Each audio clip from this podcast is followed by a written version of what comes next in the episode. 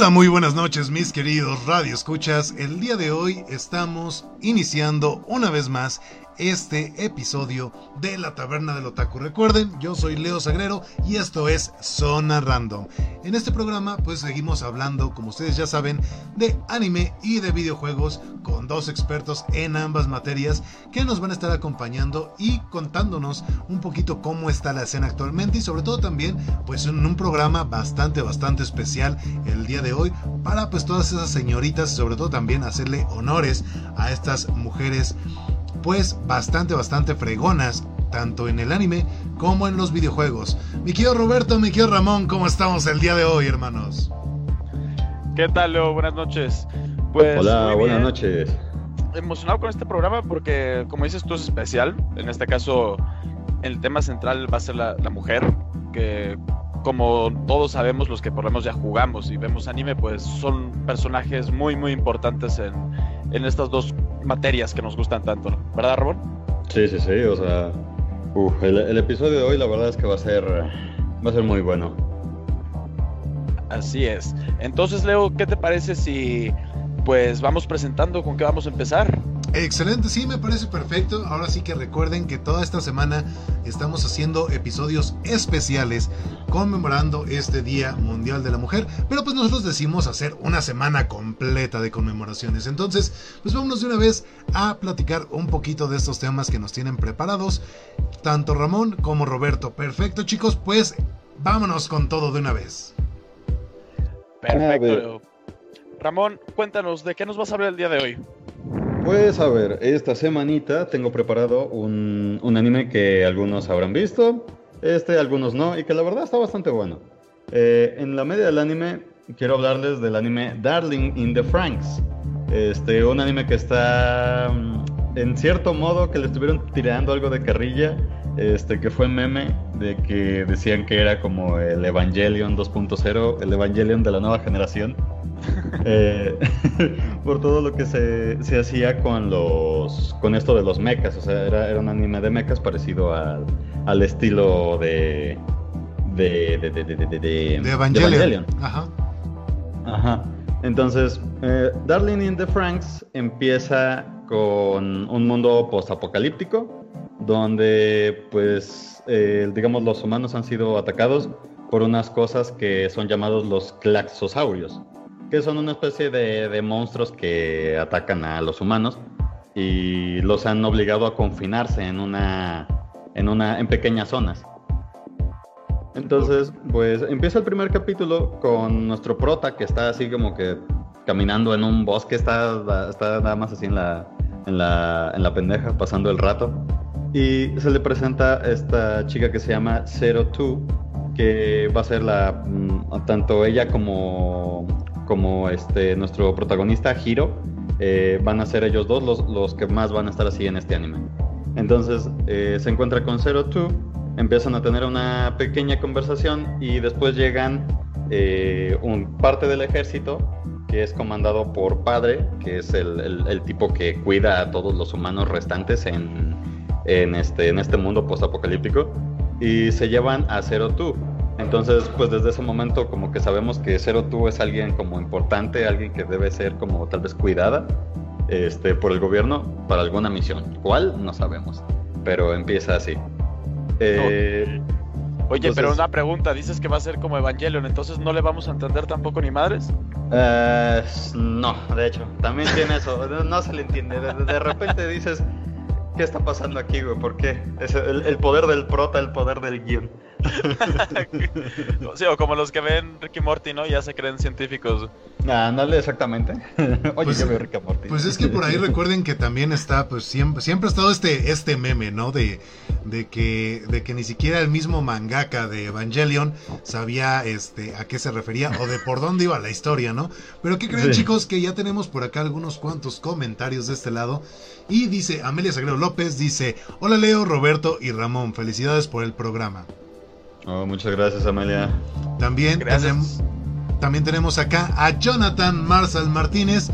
Dice, oh, mi Dios Manco y mi Dios Pro están en este episodio. ¿Quién, de lo, quién, quién es quién? A ver. obviamente, el Ramón Senpai es el Dios Pro. Ay, por favor. Bueno. Per. Ya estoy más arriba que tú en el LOLcito. bueno, pero nada más porque ya casi no juego, güey. Eh. Luego también por acá tenemos a Selene SC que dice, buenas noches muchachos, a mí me gusta el anime y los videojuegos, pero siento que aquí aprendo y conozco más referencias. Buen programa. Ah, muchas, gracias, Selene. La verdad es que todo el tiempo voy a, vamos a estar buscando ampliar este eh, el conocimiento en memes, en este, en yo-yo referencias y, en todo lo que se pueda. Y en momentos suculentos. Oh, sí, momento suculento. Oye, vas a tener que sacar un momento suculento, pero para las mujeres también, ¿eh? Eh, sí, voy, a tener, voy a tener que hacerlo en algún momento, ¿eh? Por acá también eh, tenemos comentario de Adrianos, Adriano Franco que dice Zero Two es la waifu de waifus con corazoncitos y una cara de enamorado. También Jonathan Marshall Martínez dice Zero Two es más fácil de digerir que Evangelios, no mames.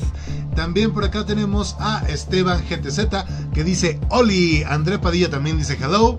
Y Esteban GTZ dice sí, Ramón es el pro. Ah, ¿Cómo ves, Roberto? Ya te andan tirando de ese lado, ¿eh? Yo diría que más bien más bien son los celos, ¿no? O sea, de que pues como saben, por ejemplo, como este como este Jonathan alias el Coco, pues siempre está pues abajo, pues quiere que lo carree, pero como no juego con él, pues le da coraje y por eso me dice manco, ¿sabes? por, acá les, por, eso. por acá les tengo una pregunta que nos hace un, un radio escucha que es bastante interesante. ¿eh? Dice, ¿ustedes vieron Boku no Pico?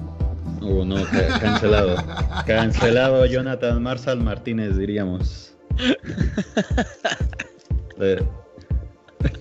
no, pues, yo la verdad no, ese lo tengo, lo tengo en mi lista, no te voy a mentir, pero ese yo todavía no lo he visto. Yo la verdad es que les voy a decir que sí vi el primer episodio cuando estuvo el mame de Boku no Pico y me arrepentí de una manera tremenda. ¿En serio? O sea, güey, yo no pasé ni del intro, güey. Yo no pasé ni del intro, güey. O sea, ¿sí, está, está demasiado pesado? Uh, no pesado, pero mira, te vamos a dejar que busques tú el anime y lo veas, güey. A mí nada más me, han dicho que lo vea y lo tengo en la lista, pero no he visto ni siquiera imágenes y todo. Y ahorita Mírate, este, que me puse a hacer un poco de investigación, como que ya me dio pena haber dicho que la quiero ver. Te, te voy a decir una cosa. Este, digamos que Boku no Pico, digo, tal vez no a tal grado, pero es como, como una es como el, el Two Girls One Cup del anime. Ah, no, no, no, borrado. Por cierto, por acá tenemos comentarios y dice este Selene SC. Dice, apoyo lo que dijo Roberto, momento suculento para nosotras. André Padilla dice, Roberto es mejor. También Gastón Morduin Pájaro Peñalosa. Dice, ¿qué carajos es esto? Pues mi querido Gastón, no sé si nos hayas escuchado en algún momento, pero este es un programa que hacemos para ustedes con mucho, este, mucho cariño, hablando de anime, de videojuegos, de los clásicos, de las cosas nuevas que se vienen por acá. Obviamente también evitamos hablar de los spoilers de los mangas, sobre todo, pues porque pues hay mucha gente que todavía no los ha visto o algo por el estilo, pero lo que sí traemos son reseñas más que nada de anime y de videojuegos de lo que vaya a salir. Entonces, si te gusta este si te gusta todo este rollo, este programa es para ti, mi querido Gastón. ¿Cómo ven, chavos, sí o no? Ah, sí, sí, sí. Totalmente recomendado, señor. Y más porque estoy yo. Por cierto, acá tengo otro comentario y dice: Jonathan Hidalgo, mándenme un saludo. Te mando un saludo, señorito Jonathan, y un arar. sí, pero bueno, definitivamente no vean Boku no Pico. no lo googleen tampoco. Después dice. Dice Jonathan Marcel Martínez, oh shit, el Roberto tirando hate. También el mismo Gastón Mordin dice, ¿de qué va? Pues ya te dijimos más o menos un poquito de qué va todo esto. Y después dice Jonathan Marcel Martínez, ah no, se, se duplicó ahí. Y después dice Gastón Mordin, yo creo que lo espantamos con lo de Boku, no Pico porque dijo Chaito. Pues ahí nos estamos viendo, mi querido Gastón. Este, que te vaya muy bien. Y pues seguimos nosotros, mis queridos este, radio escuchas, con eh, pues hablando más de este, de este anime, que yo sé que por ahí le hicieron una. Le hicieron una. ¿Cómo se llama? Pues hay un montón de cosplayers haciendo cosplay de, de Zero Two, ¿no? Es la que, la que anda saliendo en los videos virales de TikTok y toda la cosa, ¿no? Sí, sí, es que como dijeron, Zero Two se volvió una, una waifu, uff, uff, top, top. Y bueno, eh, en este caso, eh, conforme avanza el primer capítulo, eh, digamos, llegan, hay una, digamos, pasa ese día y al día siguiente es donde se van a graduar, les dicen de una manera un poco fuerte, les dicen los parásitos. Los parásitos, los parásitos son todos los jóvenes, porque así de la misma manera como Evangelion, los únicos que pueden manejar los Franks, que son estos mechas, son los jóvenes. Eh, son eh, bueno, un poco más adelante en el anime explican el por qué solo los jóvenes pueden manejar este, a los Franks. Entonces, nuestro prota y una, una chica llamada, ay, creo que es Ichigo, eh, ella, los dos, digamos, no pasan el examen para poder eh, manejar a los, a los Franks. Entonces, ambos iban a ser como regresados porque, pues, si no podían manejarlos, no servían para nada. Porque, pues, o sea, si no los pueden manejar, no pueden pelear, así que bye.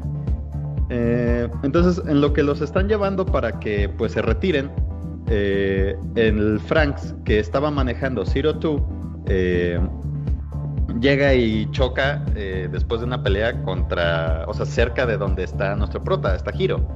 Entonces, em, Hiro y Zero Two se dan un beso, así de la nada, y empiezan a manejar ambos el Franks en el que estaba, el que estaba pilotando Zero Two.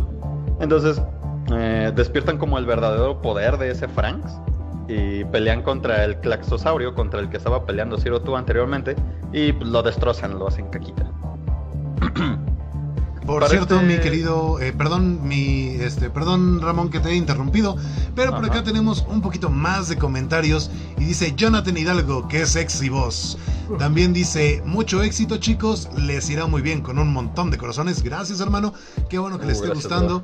También Jonathan Marcel Martínez dice, curiosidad, ¿Ustedes se consideran frikis o otakus? Mm, yo me consideraría un poco más como friki. Sí, no yo creo que es de, los, es, de los, es de los dos. O sea, bueno, es que el otaku como tal, pues es persona que le gusta el anime y el manga. O sea, las dos opciones, ¿no? Y bueno, tanto a ti como a mí nos gusta. Digo, no somos a lo mejor así súper, hiper, mega recontra otakus, ni mucho menos. Tú más que yo, tú, tú, estás más metido en ese mundo que yo. Y pues friki, pues es simplemente, si no mal recuerdo, una vez había leído, porque a mí me decían mucho, ay, eres bien friki, cuando vivía en España, como que tienen mucho metido eso de, de friki. Y me puse a buscar y dije, a ver, ¿por qué me dicen friki? Yo, yo, no, yo no sabía ni qué onda. Y veía que nada más que era como una persona que se comporta extraña o que es... Pues sí, o sea, extraña o diferente, entre comillas, al resto de personas. Y pues la neta sí creo que todos los que estamos aquí presentes, o sea, tanto tú, Ramón, como tú, Leo y yo, la verdad creo que sí somos un poquito raros. Pues sí, definitivamente. Yo fíjate que siento que soy como una mezcolanza medio raro, así que como el surtido rico Tutti Frutti, porque pues todos los que me conocen saben que pues de repente me gusta el anime, de repente me gusta el manga, videojuegos, este, tanto me puedo ir ahí a, a, conciertos de rap, me gusta bastante el rap, me gusta mucho la trova, me gusta también este, todo lo paranormal, los dinosaurios, o sea, tengo una mezcolanza bien extraña, entonces ni yo sé qué mismo soy, entonces soy como un ente raro. Por acá también dice Emilio Chávez Ruiz, ¿cuál anime? ¿De cuál anime estamos hablando? Recuérdale mi querido este Ramón. Estamos hablando del anime Darling in the Franks. Este. A ver, ahí Adriano Franco nos ayudó un poquito. Exacto. Darling in... No, no, no, dilo, dilo, dilo. Ah, vale, vale. Eh, Adriano Franco nos ayudó y puso Darling in the Franks, muy buen anime. Dice, amo las historias post-apocalípticas. También dice Adriano Franco, el mismo dice, a mí, a, a mí me hizo llorar y reír este, mucho, está bien desarrollado. También Harim Ruiz dice, mi compa el rarito, efectivamente hermano, qué bueno que andes por acá, perrazo, pero déjame decirte que tú eres igual o incluso más raro que yo. Sí, no, yo creo que, nuestro querido amigo Harim sí es más raro que un perro verde, ¿eh? pero, por, pero por eso lo queremos también, ¿no? O sea, por raro, o sea creo que ninguno de nuestros amigos es totalmente normal, por eso los queremos tanto. Exactamente. Por acá también el mismo Emilio Chávez Ruiz dice, viene de Freak, que sería el uso como fenómeno. También Mm. eh, el mismo Harim Ruiz dice, jaja, mi otro compa, este rarito, pero en moreno. ya saben que yo soy el lado oscuro de todo lo que, de, todos los humilde. gustos, pero, pero no por, no, no, no porque yo sea muy tenebroso ni nada, sino por negro, obviamente. Le untaron demasiada Nutella.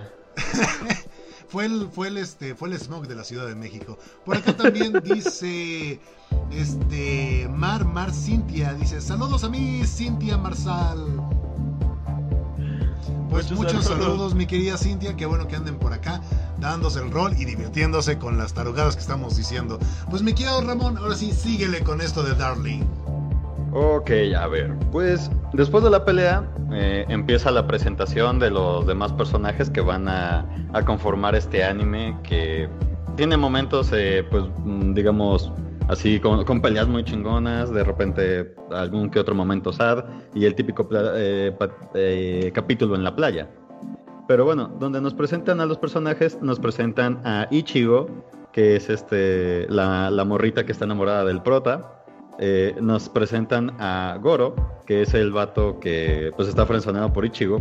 Y pues, es el- o sea, bueno, mm, sí, o sea, mm, termina... sí, eh, eh, a ver, ya me, ya me trabé Se, aquí. se te lengua, se te lengua la traba. Ya estás haciendo el shabadabada. Exactamente. bueno, es quien está frencionado por Ichigo y el mejor amigo de, de Hiro. También nos ponen a Miku y Surome, que como en todo grupo debe- deben, deben estar los castrosos y pues estos dos personajes son ellos.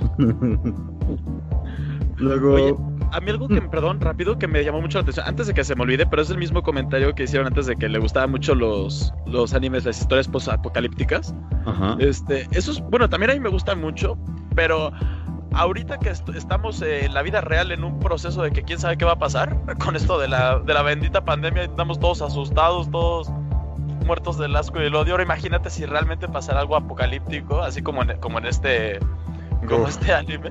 Yo O sea, quería zombies. todos muriéndonos. Ah, sí, bueno, por lo menos es más entretenido que estar nada más cuidándote de alguien que tose.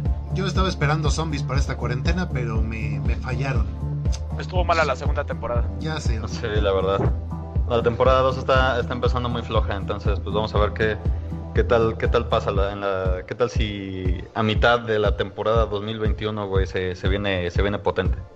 Por cierto, por acá tenemos comentario de Harim Ruiz y dice, jajaja, mi jefita me dice que soy especial, no raro. Eso nos lo dicen a todos para no lastimarnos. Exactamente. Y pues, este, pues síguele, mi querido Ramón, con esto de Darling. Ya sabemos que más o menos, pues, este, pues ahí el prota como que no es muy diestro con esto de los Franks, ¿no? De hecho, espera un momentillo, porque hay un comentario que se nos pasó y hay una señorita que se llama Mar Mar Cintia que pide un saludo y se lo voy a dar también. Así que saludos a Cintia Marsal. Más bien, el que anda en la luna eres tú, hermano, porque ya, ya lo había leído y sí, y al menos yo le di su saludito. Sí. Falta Roberto. A ver, Roberto, ponte a No, saludar a la gente, ya- por favor. Tú y yo nos lo aventamos a la vez, nada más Ramón fue el que faltó. Joder. Perdónenlo, estoy- estoy anda, es que anda enamorado. Sí, no, yo, yo estoy enamorado de Zoro, tú. este, bueno, continuando, tenemos a la otra chica llamada Kokoro, que es este, la moreta como kawaii así linda del, del grupo. Este, está Futoshi, que es el gordito buena onda de- del equipo. Eh, y Kuno, que es la como la morra que le da los momentos este echi y medio lésbicos a este anime, que es la morra como que quiere con Ichigo. Y Mitsuro, que es un vato que está como enojado con el prota por alguna promesa eh, que tuvieron los dos de niños, pero que el prota olvidó. Este, no la puede recordar y por esa razón están como enemistados un poco. Este, todos estos personajes eh, se juntan y forman la plantación 13. Eh, todos ellos son los únicos este, jóvenes que tienen nombres.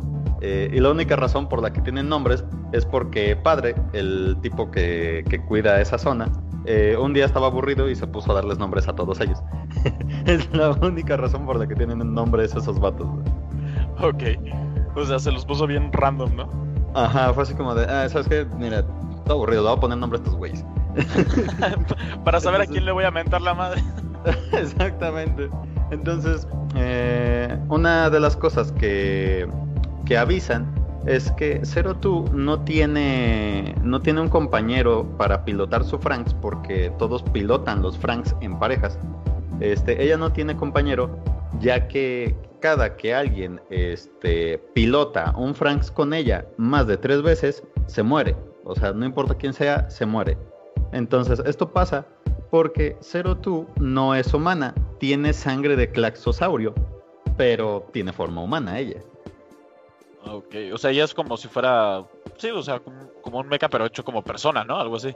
Ajá, algo así. Entonces, este, pues el prota ya estuvo en un... Eh, en una pilotada con ella. Entonces, si sigue pilotando con, con ella constantemente, va a terminar muriendo. Eh, llegan a pilotar en una segunda ocasión, ya que este, eh, viajan a un lugar que es como una base donde, donde clonan a los jóvenes este, para seguir generando humanos que puedan pilotar a los Franks. Ok. Este, en ese momento eh, aparecen unos claxosaurios eh, alrededor del lugar y empiezan a pelear con ellos. Esa es la segunda vez que Hiro eh, pilota con Zero Two. en la tercera vez que, pilota con Zero Two, están peleando contra un claxosaurio masivo, este, con el que pelean y usan de todo y nomás no lo pueden matar. Entonces, después de eso, pues el Hiro, nuestro protagonista, muere, pero gracias al poder del amor y del guion, él termina reviviendo, este, se junta otra vez con Zero Two para volver a, pilotar el Franks y, este, llegan y, pelean contra él y por fin terminan matando al, al claxosaurio gigante. me recuerda un poquito como a la película de Titanes del Pacífico. Sí, no, como que comparten. Es, yo creo que parte de lo mismo, ¿no? Porque también la de Titanes del Pacífico, como que necesitan dos, este, dos pilotos, ¿no? Es exactamente lo mismo que acá. Ajá. Sí, sí, son dos de hecho, porque uno, uno solo no, no puede. También creo que, si no mal recuerdo, la película esta requiere como carga así, como mental, por así decirlo, como que el cerebro se conecta y uno solo no lo puede hacer, porque si no también se muere. Pero a ver, Leo, me parece que por ahí tenemos más comentarios. De hecho, sí, hermano. Y pues, eh, por cierto, este Pacific, Pacific Rim es muy buena película, se las recomiendo. La verdad es que a mí sí me gustó. Tanto la 1, la 2 no tanto, pero pues también está buena, ¿no? Por ahí de, estar viendo a estos kaijus. Pero eh, por acá tenemos, de hecho ya se te armó la, la, gorda, mi querido este Ramón, porque por acá dice Jonathan Marcel Martínez. Oye, es mi, es, es mi mamá compa. Holy shit. Y por acá dice Mar, Mar Cintia, dice, perdonado. También por acá tenemos a Rodgo que dice, apenas entré, ¿de qué andamos hablando? Estamos hablando de este Darling. ¿Darling qué es?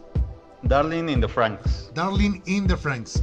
Y por acá también, pues vamos de una vez, este, a Adriano Franco dice, Nakama Power, efectivamente, mi querido este, Adriano.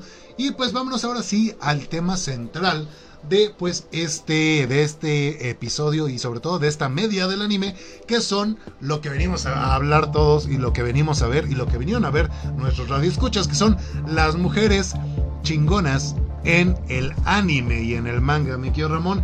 Ahora sí que cuéntanos un poquito de estas, este, de estas mujeres que seleccionaste para presentárnoslas en este episodio.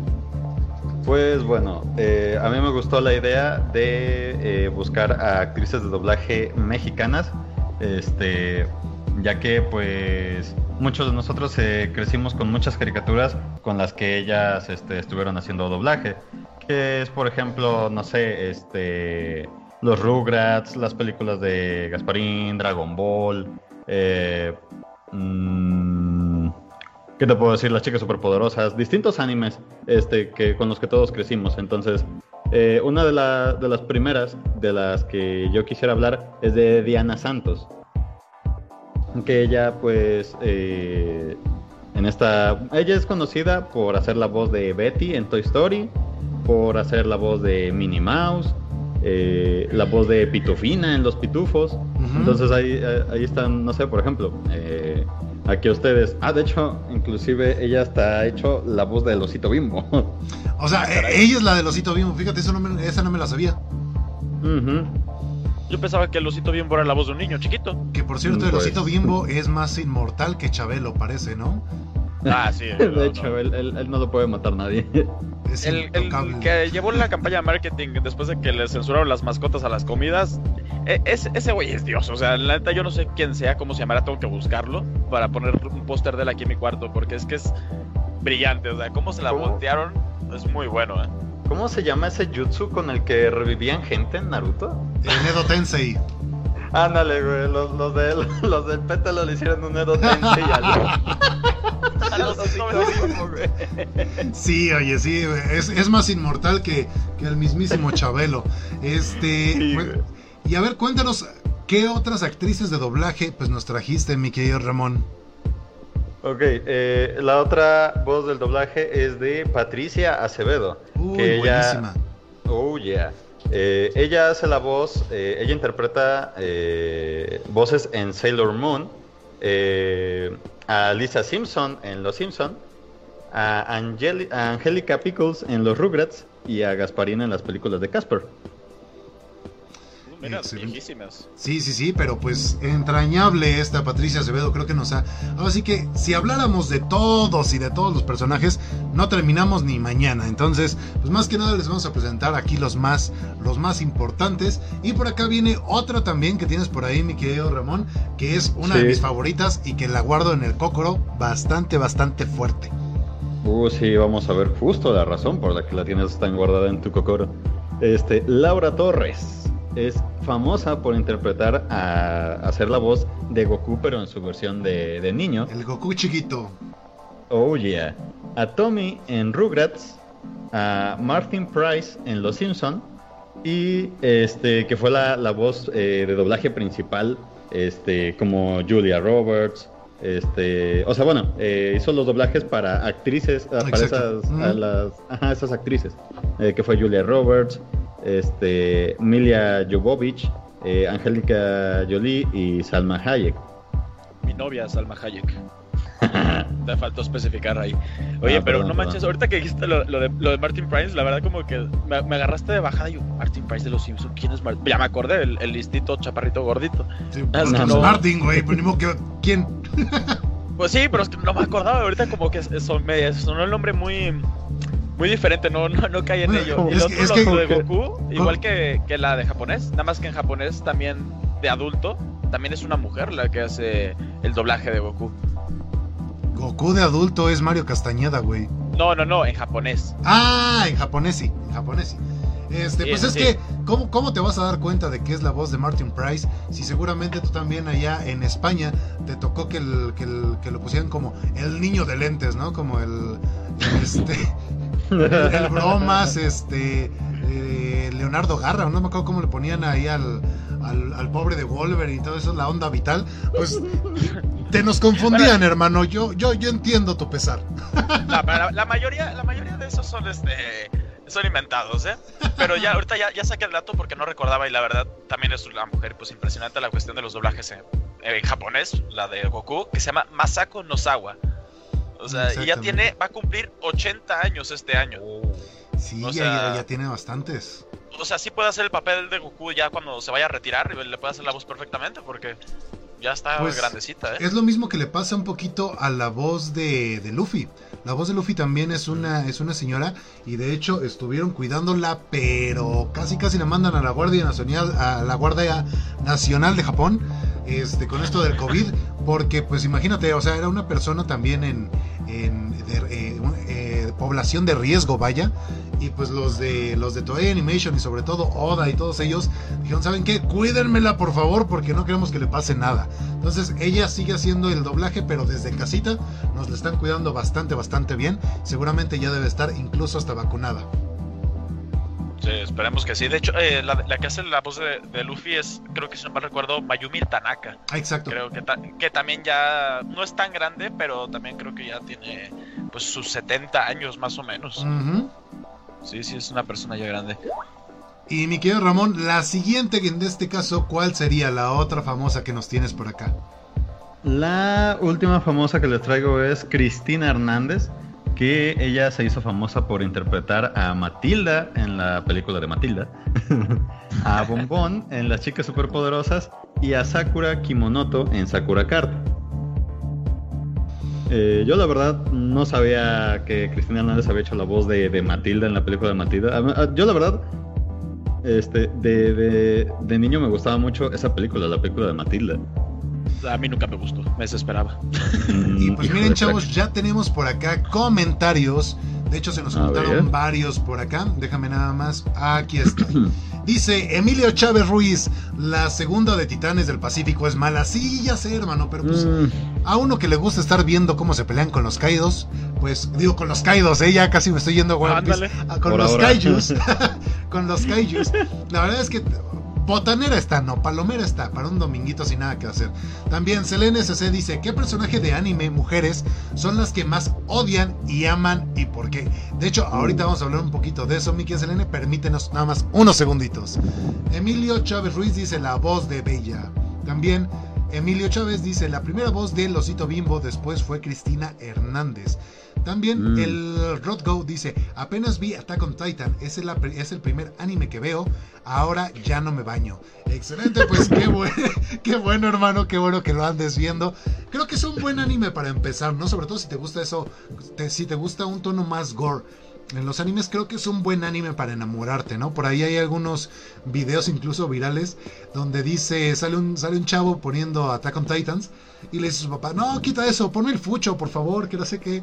Y después ponen, después de la primera temporada y ya está, sale el señor con el, con el puño en el pecho cantando el intro y toda la cosa. Ay, no manches, no, ese video no lo he visto, pero sí, yo creo que sí es muy buen anime para, para empezar también, porque está está muy entretenido. Por acá también Rod Go dice, todo por culpa de Adriano Franco. Ya sé, oye, yo también por culpa de Adriano Franco es que empecé a, entrar al mundo de los JoJo's. Entonces, él tiene la culpa de todo, definitivamente, hermano. También Cristina, eh, perdón, Selene SC dice, Cristina Hernández, la voz, eh, la actriz que me tiene enamorada con su voz, gran trayectoria. Emilio Chávez Ruiz dice, Laura Torres es también la voz de Daria, de hecho sí, también es la voz de Daria. Y Adriana mm. Núñez dice, Patricia Acevedo es mi crush auditivo con un corazoncito. Emilio Chávez Ruiz. Y yo, yo sé por qué, quiero saber, quiero pensar que sé por qué dice eso y estoy casi seguro que es por la voz que... Quémala de una vez. No, no, o sea, no, no, no, no, no malos. No, yo creo que va a ser por la interpretación que hizo en el papel de Sailor Moon, precisamente. Seguramente sí. También por aquí Emilio Chávez Ruiz dice, lo no igual a Wolverine. También por acá ya tenemos, ya, se, ya se armó la, la, gorda también acá en el chat, porque ya se están sacando los trapitos al sol, chavos. Dice Rodko, Adriano Franco, ya págame el Crunchyroll. Emilio Chávez Ruiz dice, Adriano, págales el Crunchyroll. También este Emilio Chávez Ruiz dice Kinomoto. Y sí, Kinomoto, ahorita vamos a hablar, ahorita vamos a hablar de eso. Y también Selene SC dice Cristina con, con caritas enamorada. Dice, hermosa mujer, mi actriz de doblaje favorita.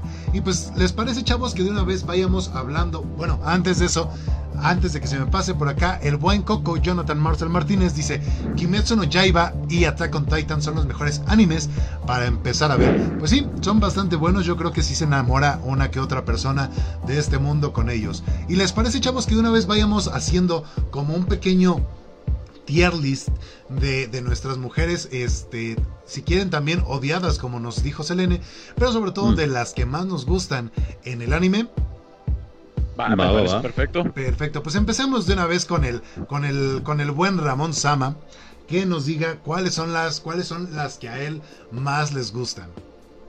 Pues bueno, eh, en este caso del anime que a mí me ha gustado mucho en todo lo que es, o sea, bueno, no, no es como que llevo muchos años viendo anime, pero eh, desde que empecé a ver One Piece, eh, a mí me gustó muchísimo. Y a mí de los, de los personajes de la tripulación de los Mugiwara, a mí quien me gustó mucho fue Nami. Y empecé a, agregar, a agarrarle un poco más de como de gusto hacia Nami, o sea que, me pareció un, personaje fuerte. Este en el arco de, de Wall Cake, cuando, cuando le lanza un rayo a, a Big Mom. Este, ahí sí me pareció algo como, uf, uf, uf, crack, tranquila. Aparte el cachetadón que le mete al Sanji en ese momento, ¿no? Toda enojada. Ah, sí, sí, sí. Bastante, bastante bueno. Sí, la verdad es que eh, es bastante buena Nami, ¿no? De repente como que en algún momento yo sentí, justo antes de World Cake, toda esa parte, yo la sentía como que un poquito desinflada, pero después de World Cake, creo que lo está haciendo bastante, bastante bien. ¿Quién otro? ¿Qué otra tienes, mi querido Ramón? Mm, pues ahora sí que. Digo, no es de no es de anime, es de videojuegos porque a mí me gusta mucho una personaje que se llama Elizabeth en el juego de BioShock Infinite. Ah, sí. Uy, eh, sí es cierto. Elizabeth, waifu de mi waifu, ella es mi, mi waifu de waifus. Excelente. de, de los videojuegos. Sí. Y tú, Roberto, de ahora sí que yo sé que tienes también ahí tu apartado de videojuegos, ahorita lo vamos a decir, pero antes de eso, háblanos de tus este, mujeres más icónicas de lo, del anime. ¿Cuáles te gustan a ti? ¿Cuáles son las que dices tú? Esta es una mujer chingona. Mira, a mí un personaje que a mí me fascinó, digo, a lo mejor me la van a mentar porque es este, pues un anime a lo mejor más populacho, más y, y corto sobre todo. Pero a mí, Akame, en Akame Gun Kill, se me hace un personaje muy, muy chingón. O sea, para empezar, tiene la Teigu, el arma que tiene, que es la más fregona del mundo. O sea, bueno, la que más me gustó a mí de- del, del anime, que es la espada esta, que solamente con rozarte te envenena y te mueres. O sea, así de fácil. Y aparte su manera de ser, todo lo, todo lo que vivió de, de que las secuestraron a ella y a su... Bueno, las vendieron a ella y a su hermana de pequeñas y todo lo que tuvo que, pasar y sufrir y todo. Y cómo aún así siguió adelante y con una actitud tan fuerte, pero aún así preocupándose por los demás. Eso me gusta mucho, ¿no? O sea, ese tipo como de, de superación. Otro que me gusta mucho porque la verdad, ahora sí que... Vaya, vaya ovarios que tienen. Esta, esta Bulma por darle una cachetada a Bills. O sea, lo Uy, que sí, hizo muy, en la película, darle la cachetada a Bills, o sea, este Vegeta ni se le acercaba a, decirle hola, buenas tardes y ella le dio una cachetada. buen o sea, momento, buen momento, definitivamente. Señorona, y aparte inventó la máquina del tiempo, todo lo de las cápsulas, o sea, básicamente sin ella hubieran valido madres. Y muy buena MILF también, hay que decirlo. También Este, sí, las, las cosas como son. Pues ahora yo me les voy a dejar ir como hilo de media porque les tengo aquí también mi propia tier list. Y es que, por ejemplo, ahora sí que no van en orden ni nada, pero pues son las que más me han gustado de anime. En One Piece hay una mujer que los tiene pero bien puestos y es nada más y nada menos que la, la señora madre de Nami, la mismísima Belemer. Eso de que de repente esté casi moribunda y encuentre a Nami y a su hermana ahí dando, dando vueltas porque pues no sabían exactamente qué estaba pasando y que ella las, las ponga como, bueno, las acepte como sus hijas, las lleve hasta su aldea y todo eso y todavía en el momento final y perdón, ahora sí que si le estoy haciendo algo, algún spoiler a alguien, ya pasó un chingo de tiempo, así que se, se, se, se admite. Los capítulos. Pero cuando matan a Belemer, que lo mata este. Ay, se me fue el nombre de este. Eh, Arlong. Ándale, Arlong. Cuando la mata Arlong, que ella dice, ella prefiere darle los 200, los 200 ber- eh, berries a, a Arlong y decirle, ¿sabes qué? Esto es por mis dos hijas. Cuando todo el mundo le decía, niégalas, di que no tienes hijas, paga lo tuyo. Y ahorita vemos cómo le hacemos, ¿no? Ella prefirió pagarlo y ¿sabes qué? Esto es de mis dos hijas y yo no tengo para pagarte. Ahí las dos niñas salen corriendo porque están escondidas y ven cómo matan a su madre entre en, en sus ojos. Creo que esa mujer es una de las más chingonas en cuanto al anime y sobre todo de One Piece.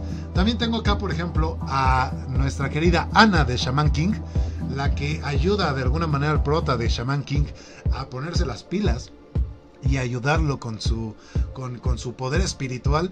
Y también yo creo que es una de las mujeres que no necesita de ningún hombre para resaltar y sobre todo para darle un vuelco a este, a, pues a la trama, ¿no? De Shaman King. Otra de ellas que tengo también una muy buen personaje femenino es Kikio de Inuyasha, que ella es la, la, la- sacerdotisa más poderosa en el mundo de Inuyasha y también pues eh, la, la- de la cual está enamorado Inuyasha, ¿no? Yo soy, yo soy de la idea de que Inuyasha se debería de haber quedado con Kikio y no con la otra. Y también por último tenemos a la mismísima Winry Rockbell de Full Metal Alchemist. Esta este, mecánica que ayuda a ayuda a los hermanos Elric, sobre todo a Edward, con su brazo y que lo va reparando y le va haciendo ajustes y que sobre todo pues a pesar de que mataron a sus padres en la guerra, pues es una mujer que también ayuda bastante la trama y sobre todo también lamentablemente no sé no me acuerdo ahorita del nombre pero también la compañera de el señor se pone de pie y suelta una lágrima Roy Mustang esa chica que también le ayuda esa también es una chingona del, anime, ¿cómo no?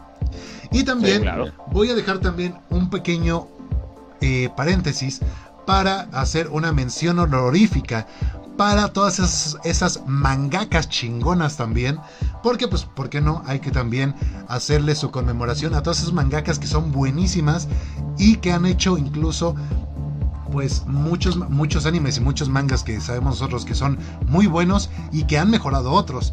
Tanto, tanto así como Rumiko Takahashi, la mangaka, eh, eh, dueña y sobre todo pues autora de Inuyasha y innumerables animes y mangas que nos han divertido a todos nosotros.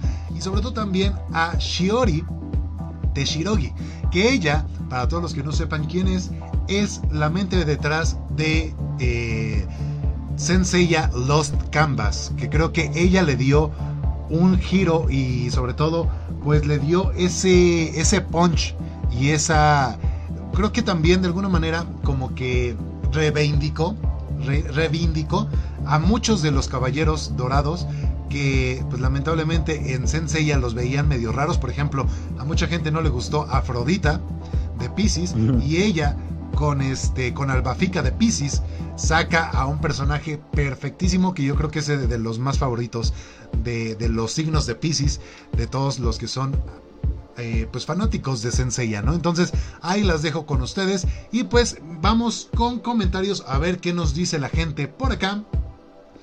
A ver, ¿eh? sí, van con todo, ¿eh? Y la verdad es que súper bien. Vámonos con, a ver, a ver, a ver, dice Jonathan Marcel Martínez. Roberto, tienes unos gustos exquisitos. También, este, ¿eh? Adriano Franco dice Samus Aran, muy buena, muy buena. También Adriano Franco dice La princesa Mononoke. Selene SC dice ese capítulo de One Piece me hizo llorar. Admiré a la mamá de Nami. También este Emilio Chávez Ruiz. Odiada sería eh, Magase Ai de Pavilion, un personaje, eh, un gran personaje y fuerte de personalidad. También Adriano Franco dice Winry de Full Metal Alchemist, obviamente, y Rem de Re Zero. También Emilio Chávez dice, hablan, ah, hablan de Kikio, de Nami, pero no nombran a Gina Sánchez, Owo 9. También... Este, Selene SC dice, ah, me hizo llorar ese capítulo de One Piece. La mamá de Nami hizo un sacrificio de amor y aún sin ser sus hijas de sangre las adoptó. También Adriano, Adriano Franco dice, Sarkura, la Car Captor, fue el primer, la primer waifu de todas de mi generación. Y Emilio Chávez dice, de One Piece no nombran a Bonnie, de la peor generación, un personaje a saber más de ella. Sí, de hecho, comparto muy bien contigo. Este, de hecho, mi querido señor Emilio Chávez Ruiz, es usted un hombre de este, gustos exquisitos, dirían por ahí, y un señor de clase, porque definitivamente Bonnie necesita más este, cuadros. Oda, por favor, si nos estás escuchando, yo sé que, yo sé que eres este, consumidor de la taberna del otaku, entonces yo sé que nos estás escuchando, por favor, ponnos más a Bonnie. Necesitamos más Bonnie en One Piece. Oh, sí, la verdad. Que lo último que haya salido de Bonnie fue en. Lo de. Ay, ¿cómo se llama esta madre? Lo del, lo del gobierno mundial que encontró a. Que estaba rescatando a Kuma. Exactamente, cuando estaba, cuando estaba este, rescatando a Kuma. De hecho, por ahí dicen que tal vez. Ya ves que, dices, ya ves que dicen que Kuma fue rey en algún momento. Se dice y tienen la teoría por ahí de que Bonnie era la esposa de Kuma. Por eso llora oh. cuando lo ve así. Mm, Para que vean. ¿Eh? muñecos feos. Cállate el hocico. Perdón, no puedo con, los dibujos de One Piece, de verdad. Me, dan, me, dan, mucho asquito, la verdad. igual que los de los de JoJo's, también esos muñecos no, no me gustan nada, te lo juro. Pero es que Estoy más acostumbrado con la versión clásica, por así decirlo, del anime, de cómo los dibujan. Pero es que Pero- acuérdate, acuérdate que con esos dos surge algo bien curioso y es que tanto One Piece como JoJo's, los primeros este, episodios, pues fueron transmitidos en 1993, hermano. Entonces imagínate, de hecho, si tú ves los, las animaciones y la forma de dibujar de Oda y también este, de Toei en los nuevos episodios, ya es una joyita, pero hermosa.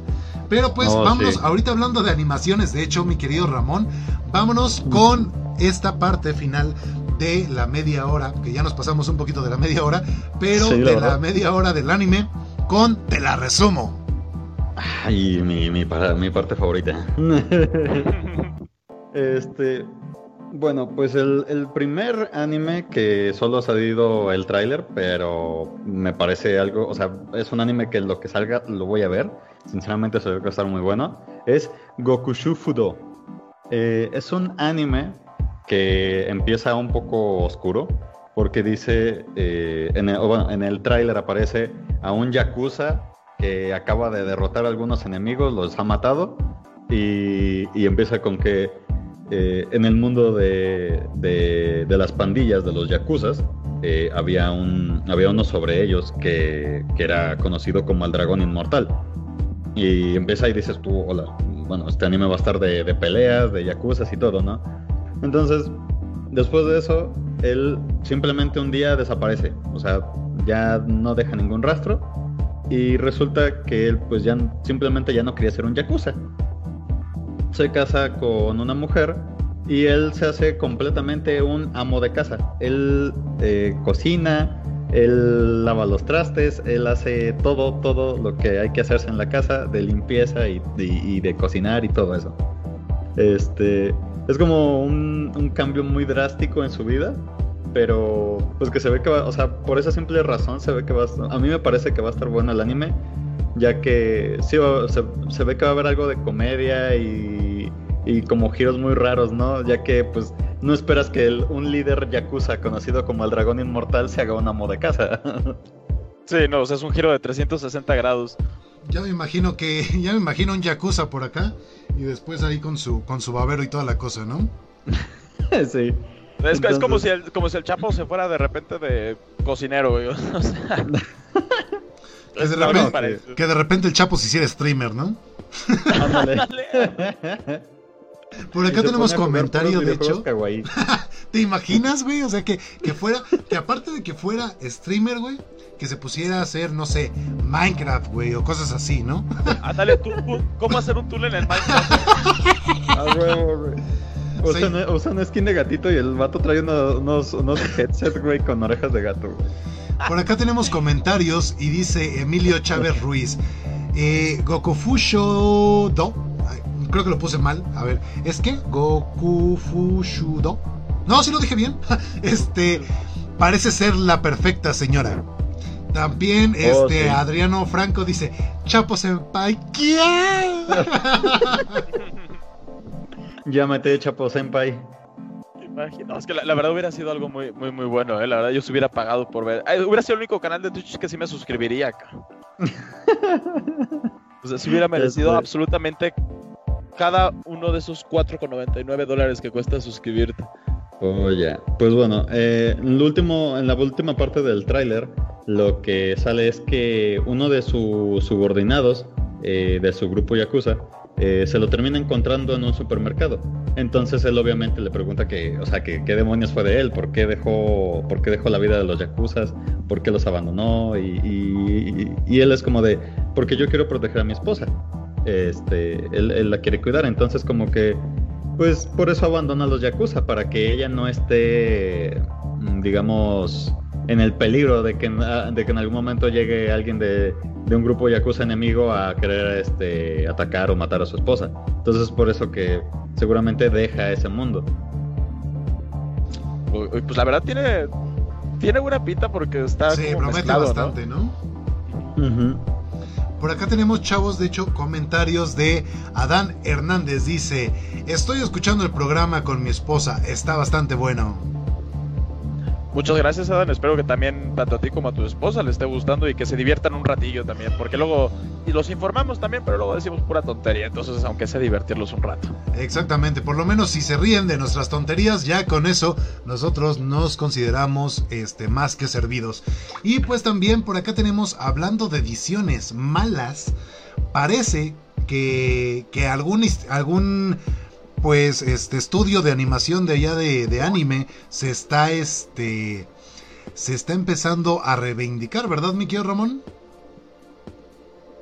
Ah, ok, me, informa, me informa mi querido Ramón que anda teniendo un poquito de problemas técnicos. No te preocupes, hermano, yo te ayudo con esta parte. Si te parece, este, pues les tenemos la noticia de que parece que Estudio Pierrot, los mismos que hicieron una porquería con la pelea de Naruto contra Pain, eh, se están reivindicando y es que el último capítulo justo de Boruto Next Generations lo siguen haciendo ellos y pues en este último capítulo la verdad es que la animación está bien bien chingona. No sé si has visto algunas imágenes por ahí tú Roberto de este de esta parte. Sí, de hecho, bueno, no soy mucho de, ver ese anime, la verdad, pero sí vi todas las críticas que le hicieron, o sea, por la anterior eh, animación, y sí, la verdad, sí se, sí se notó como, como, un bajón de calidad y ahorita sí vi también algunos nuevos y ya otra vez están retomando el camino. No creo que estén al mismo nivel que antes, pero siento que ya van por muy buen camino. Sí, yo creo que lo están haciendo bastante, bastante bien. Sobre todo, pues, este, por ahí incluso hasta dijeron que eh, algún, algún youtuber por ahí dijo que tanto Kawaki como Estudio Pierrot son los que van a salvar a Boruto porque Boruto ya estaba en el, en, el más oscuro de los hoyos, oye, estaba horrible. Entonces, pues esperemos, ojalá que en algún momento lo vayan a arreglar. Pero yo sinceramente sigo teniendo muy mal presagio acerca de ese anime y de ese manga. Mi querido Ramón, ¿ya arreglaste tu, tu problemita técnico por allá? ¿Ya nos escuchas? Sí. listo, listo, ya estamos de vuelta. Ya estoy de vuelta, más Excelente, pues cuéntanos un poquito qué piensas tú de esto del último capítulo de Boruto. Oye. Este, la verdad se ve que va a estar bueno. Eh, a, mí, me gustó mucho que, o sea, eh, he estado viendo un que otro video que habla sobre que la animación ha mejorado muchísimo. Y digo, eh, no, bueno, no, no fui muy fan de, de Boruto, o sea, mmm, a Naruto casi no lo vi, sinceramente. Eh, entonces como que hayan sacado Boruto sí como que fue un insta nope. Pero sí había visto que era como que muy de, ah, es que la animación está muy mala. O sea, la gente que sí lo veía como que sí se quejaba mucho de eso, de que la animación era, era muy mala. Pero lo, lo, que, lo que sí pasó en este capítulo reciente es que se, se la han rifado eh, mucho con la animación. Sí, la, animación está bastante buena, independientemente de la historia. Yo la verdad es que me, yo le di un chance a Boruto. Dije, a ver, pues vamos a ver qué están sacando, ¿no? Pero sinceramente ya en cuanto empezamos a, ver este como lado tecnológico, que ya no es tanto de jutsu, sino de otras cosas, ya han, o sea, fue una tras otra, tras otra. O sea, es como, es como el amigo este que, que, que, su novia es tóxica y le dices, güey, no regreses ahí. Y ahí sigue aferrado el vato a pesar de que le está cagando cada vez más. Pues así le pasó a Kishimoto. Entonces, este, lamentablemente siguen cometiendo errores, pero pues parece que, al menos en cuanto a animación, Parece que ya lo están arreglando. Por acá, de hecho, tengo un comentario de Emilio Chávez Ruiz que me hizo bastante gracia y dice: Boruto no existe en mi vida. Solo sé que Naruto fue Hokage y Sasuke pastor de llamas. o sea, básicamente Boruto fue como el, como el hijo feo, ¿no? O como el hot cake quemado. Exactamente, más o menos fue, fue eso lo que pasó. Pero bueno, pues hasta aquí la, la parte del anime y ahora nos vamos a ir hacia el otro lado, mis queridos radioescuchas, porque ahora nos vamos a ir a la parte de videojuegos. Mi querido Roberto, ¿te parece? ¿Cómo quieres empezar? ¿Quieres empezar con las mujeres chingonas en los videojuegos o quieres hablarnos de lo que se viene? Pues ya te iba a alburear, pero mejor le seguimos normal. Este... ¿Estás seguro de que quieres hacer eso? No, no, no quiero, no quiero entrar ahí. Mira, bro. No, yo solo puedo decirte que eres de España, güey. Estás en México, güey. Y los albures aquí. Uf, y yo soy de la Ciudad de México, hijo mío. Eh, esa es, la, mayor cuesta que me da miedo, que como eres de la Ciudad de México, bueno, ahí está más caro. O sea, Pero bueno, ubicas, espérame, espérame, te, voy a, te, voy a, hacer una referencia que vas a entender. ¿Ubicas cuando sale la primera vez Escanor? Ajá. Pues más o menos tú eres el demonio. Así que por ahí no pases, dirían por allá. Yo por ahí no paso. Ándale. Ahora sí, como te decía, yo creo que como he estado acostumbrado a la mayor parte de mi vida, ¿qué tal si dejamos lo mejor para el final, que en este caso es pues lo de las mujeres? Y empezamos con algo más ligerito, que serían los próximos lanzamientos que van a venir en estos días. Me parece perfecto, hermano. Entonces, vámonos de una vez con todo lo que se nos viene de videojuegos en esta semanita. Va que va. Mira, para empezar, eh, voy a aclarar que los cuatro juegos que les voy a mencionar el día de hoy se van a lanzar eh, este mes de marzo, solamente que en diferentes fechas. Eh, hay algunas, la verdad, que contradicen las fechas, de que una dice, no, va a salir el 10 de marzo y otra no, sale el 20, o sea, varía un poquito, pero todos en un principio va a ser este mes. El primer juego es uno que se llama Foregon. Es un juego de acción y plataformas en 2D, como los antiguitos que estamos acostumbrados. Mm. Eh, igual recoger este, equipamientos, combatir contra criaturas de todo tipo y disfrutar de un mundo recreado en píxeles. O sea, eso a mí me, pues me agrada mucho porque me da como la nostalgia, ¿no? De los jueguitos de antes de que también, pues luego eran literalmente puros píxeles. Obviamente pues, aquí los de 8 bits. Ajá, exactamente, los de 8 bits. Entonces, este, obviamente tienen pues mejor calidad gráfica, o sea, que esté basado en el arte de, de los píxeles, tiene una mejor calidad. Pero la verdad, he estado viendo este, algunos videitos, imágenes por ahí del juego y tiene muy buena pinta, por lo menos estéticamente, obviamente no se va a ver realista, pero se ve muy bonito, o sea, porque hay juegos que no necesitan ser buenos gráficamente o realistas más bien, simplemente con que tengan un arte bonito, con eso te compran, como por ejemplo el último videojuego que salió para la Switch de, de, Zelda, de del viento, ahí se me fue el nombre ahorita. Breath of the Wild. Anda, gracias, Breath of the Wild no es realista, pero es muy bonito este artísticamente. Definitivamente. Entonces yo siento que va a ser un, juego, digo, no digo que va a ser un juego espectacular ni muchísimo menos, pero sí algo entretenido. Este, aparte no creo que vaya a salir por una gran cantidad, yo creo que va a estar alrededor de unos 300 pesos como mucho, como la mayoría de sus videojuegos. Y es un jueguito pues para pasar el rato, ¿no? Para este pasártelo de diferentes maneras, diferente diferentes dificultades. Luego hacer, ves que hay diferentes tipos de roles para hacer estos, estos juegos. Entonces siento que va a estar, pues sí va a estar entretenido, la verdad. Promete, promete el jueguito, ¿no? Por acá tenemos ah, otro comentario y dice Emilio Chávez Ruiz, Boruto fue no soltar la gallina de los huevos de oro. Efectivamente, yo estoy muy de acuerdo contigo, hermano, porque pues yo creo que es eso, ¿no? O sea, creo que Naruto dio lo que tenía que dar, fue, o sea, yo la verdad es que no lo había visto. No, yo no vi el manga como tal, más bien yo no vi el anime, sino que leí el manga porque pues a mi sobrino le, le gustaba. Entonces pues yo dije, pues vamos a, vamos a verlo. Y la verdad es que también me, me, me, encantó. Pero el final de Naruto sinceramente ya se me hizo como que muy raro. Fue como... Muchas veces se habla de que muchos mangakas a veces como que le pierden el amor a su obra y siento que Kishimoto ya quería hacer algo completamente diferente y lo seguían forzando a hacer lo mismo y en algún momento ya ya metió cosas del espacio a samuráis y toda la cosa que justo es de lo que se trataba su otro anime que ya estaba haciendo que terminó pues este en bancarrota no creo que ni siquiera le van a sacar anime, anime a esa cosa entonces yo creo que sí, definitivamente, y es algo que está pasando muy seguido. De hecho, hay nuevas generaciones, por ejemplo, se va a hacer algo de Nanatsu no Taisai con el, con el hijo de, de Melodias y también de Elizabeth.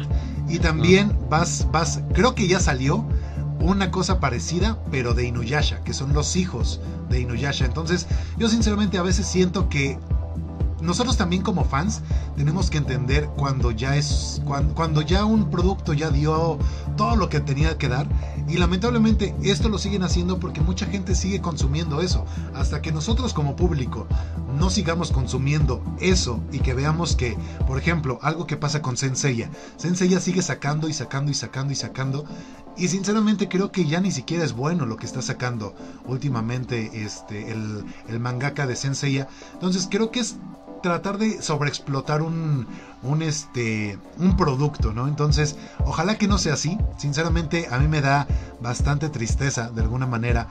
Imagínate, si yo, que no, no acompañé a Naruto por toda esta, por, por todos, estos años de travesía, me duele ver cómo qué están haciendo con Boruto, pues me imagino que los, los fanáticos de Hueso Colorado y de los que vivieron este, semana tras semana la emisión de los capítulos, seguramente también a ellos les debe de, doler bastante. ¿Ustedes cómo ven, chavos? Pues la verdad yo creo que sí tienes toda la razón del mundo en la cuestión esa de que hay que saber cuándo terminar el, el, producto, o sea, el, anime, el, manga, los, bueno, las dos en, realidad.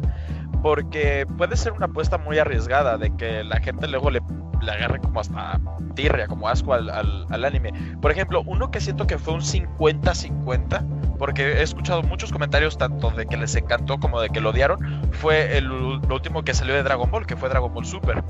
A mí personalmente me gustó mucho, la verdad sí, sí me gustó.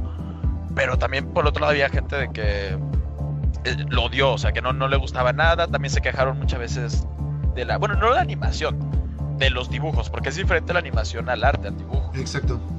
Entonces, este, de la cuestión de los dibujos sí salían algunos frames por ahí con Goku que parecía que lo había dibujado yo, que era la carita con puntitos, o sea, sí, sí, sí. Muy, muy lamentable. Y el Bills también, el, el Bills en, en drogas, o sea, estaba, estaba muy, muy feo.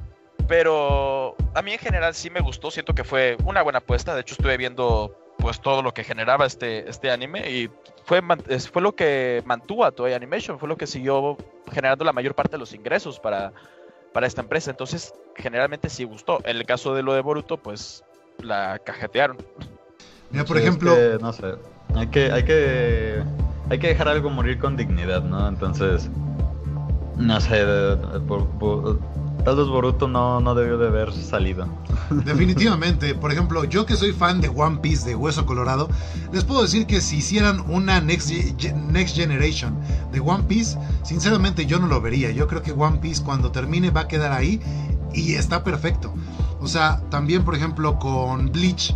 A mí, a mucha gente no le gusta Bleach. A mí me encanta Bleach. Y sinceramente no me gustaría que hicieran una segunda parte de. Más que nada, que terminen de animar todo lo que hizo este Tite Kubo. Y después de eso, déjenlo morir en paz. Este, es algo que también pasa, Roberto, y no me dejarás mentir porque yo sé que tú eres fanático de esto, con Digimon. Digimon están sacando y sacando y sacando productos y más cosas del Digimon 1 del Adventure o sea, ahorita, ahorita y en, emisión un anime diferente, es como un remake, se podría decir, del Digimon 1. Y yo sinceramente creo que lo deberían de haber dejado ahí en donde quedó. O sea, igual y Tri, incluso yo creo que Tri sobraba. Y aún así fue mejor que otros que han sacado, ¿eh? Sí, definitivamente. Pero, yo lo que sí quiero ver, que creo que ya salió, nada más que yo nunca lo he podido encontrar por ningún lado, es la última película de Digimon. Esa sí tengo muchísimas ganas de verla, tengo mucho hype por todos los trailers que he visto, que es la de Digimon Last Evolution. Al rato te pasa el Zelda. Vas a chillar como puerco. Madre de Dios, sí, no, ya lo sé, así con el trailer. Bueno, cuando ves que el trailer, este, bueno, yo lo vi en japonés, no sé cómo lo viste tú, el trailer. Sí, sí, sí, también. Pero que están este así hablando, creo que es Tai, y está hablando con Agumon, y de repente se callan y empieza el, intro en japonés de Digimon. Bueno, a mí, decir que se me frunció el fundillo es poco. O sea, los, neta, a mí me puso los pelos de punta, me encantó, y ver, ya, ve, ya vi cómo va la historia más o menos por el trailer, y siento que sí voy a llorar como una perra. Sí, sí vas a chillar Pero... bastante, Tengo, tengo demasiadas ganas de verlo. O sea, ese sí se me hace que ha de estar muy buena esa película. No me digas nada, porque si no, no. a la Ciudad de México y te meto la chacla en la boca. Recomendada completamente, güey. No te voy a decir absolutamente nada, pero sí te voy a decir que vas a chillar como puerco. Demonios, después ya tengo que ver al rato. Pero bueno, este sí, yo al rato te al rato te paso el link para que lo puedas ver sin problemas. Pero pues mientras vamos a seguir con esto de los videojuegos y aparte de este videojuego que nos comentaste, ¿qué más viene, hermano? Pues mira, aquí viene uno que de hecho parece que me copié más o menos este de Ramón. Él sacó algo de un Yakuza en el anime y yo voy a sacarlo aquí en lo de los videojuegos, que se llama Yakuza Like a Dragon. Va a ser una nueva entrega de la saga de Yakuza de, Sega, que ya también tiene unos cuantos lanzamientos. Y eh, en lo que me llamó la atención de esto, por, la, por lo cual lo metí en, esta lista, es de que antes era el, el tipo de peleas de, de beat'em, o sea, de la de, o sea, sí, de peleas como un GTA, ¿no? O sea, de ir por ahí pegándole a la gente. Pero aquí en este caso va a ser por turnos. O sea, literalmente va a ser como un juego de ajedrez. O sea, yo te ataco, pues usas ataques de defensa, de, aturdimientos, de cosas así.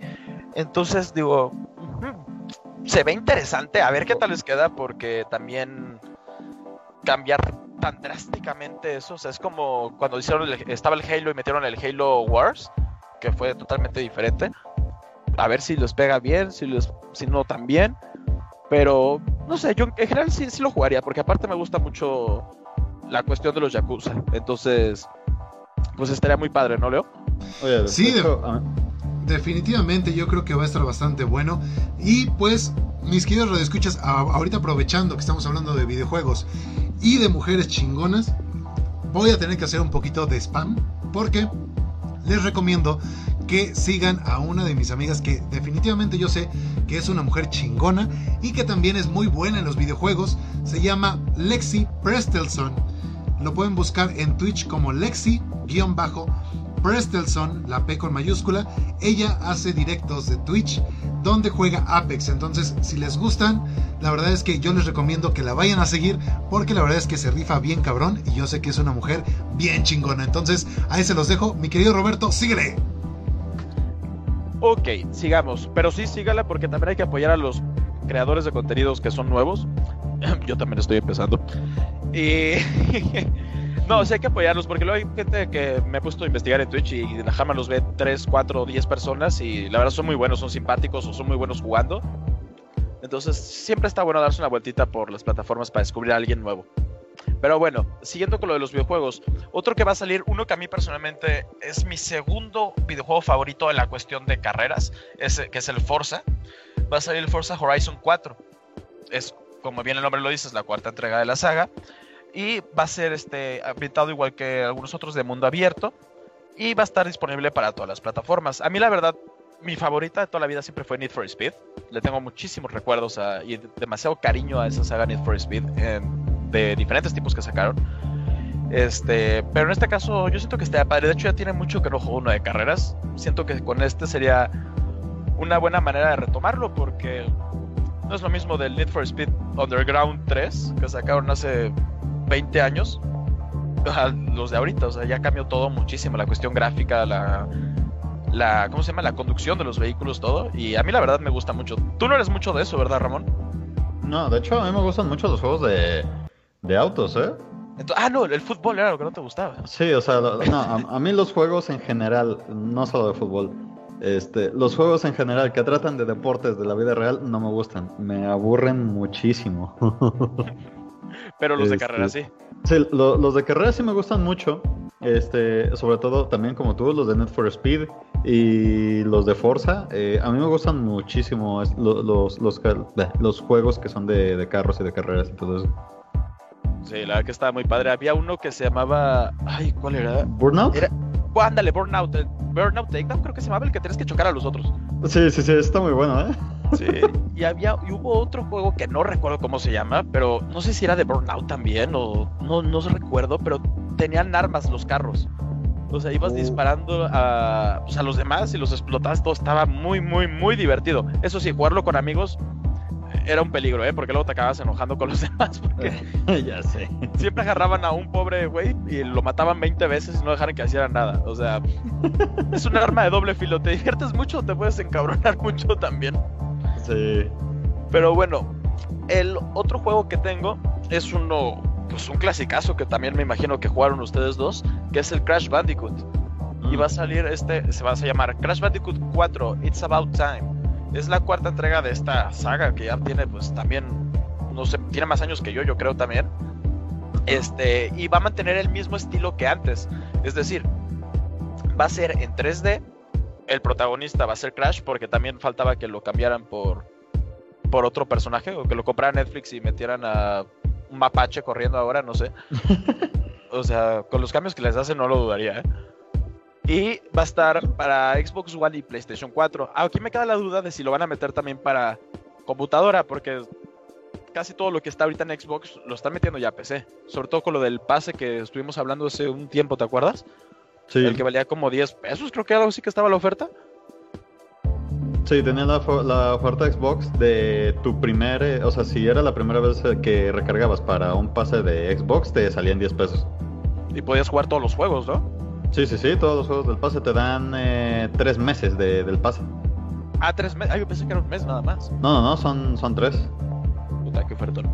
Sí, sí, está muy bueno. De, de hecho, yo todavía lo sigo pagando. O sea, sí me gustó los, los videojuegos que traen en, en este en el pase, la verdad, porque vienen muchísimos y, y muy buenos.